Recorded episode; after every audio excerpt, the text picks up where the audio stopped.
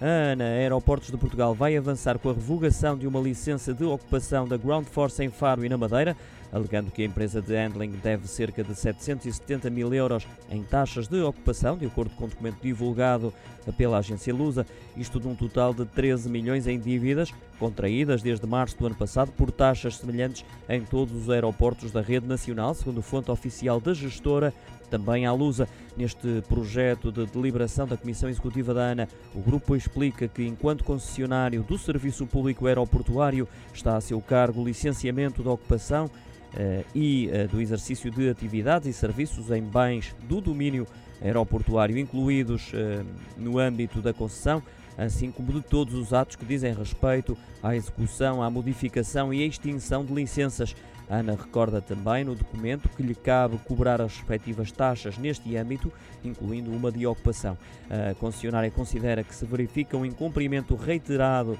das obrigações da Ground Force enquanto titular da licença de ocupação em causa. Por essa razão, decidiu revogá-la. A Ground Force não quis fazer comentários sobre esta situação, segundo a agência Lusa.